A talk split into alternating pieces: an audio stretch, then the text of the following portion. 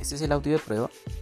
Aquí podemos ir colocando, eh, grabando eh, las narrativas que tenemos, la antología, y la podemos hacer por partes. Vamos a decir que esta es la primera parte.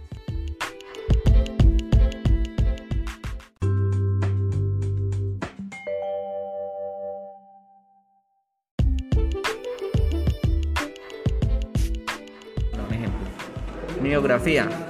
Nací el 1 de septiembre de 2006 en el país de Venezuela, distrito capital Caracas. Mi infancia fue, fue criada con mis primos, tíos y abuela. A los 5 años de edad falleció mi mamá. En estos tiempos yo era muy inocente y no sabía la situación. Ya con el tiempo fui aceptando lo sucedido.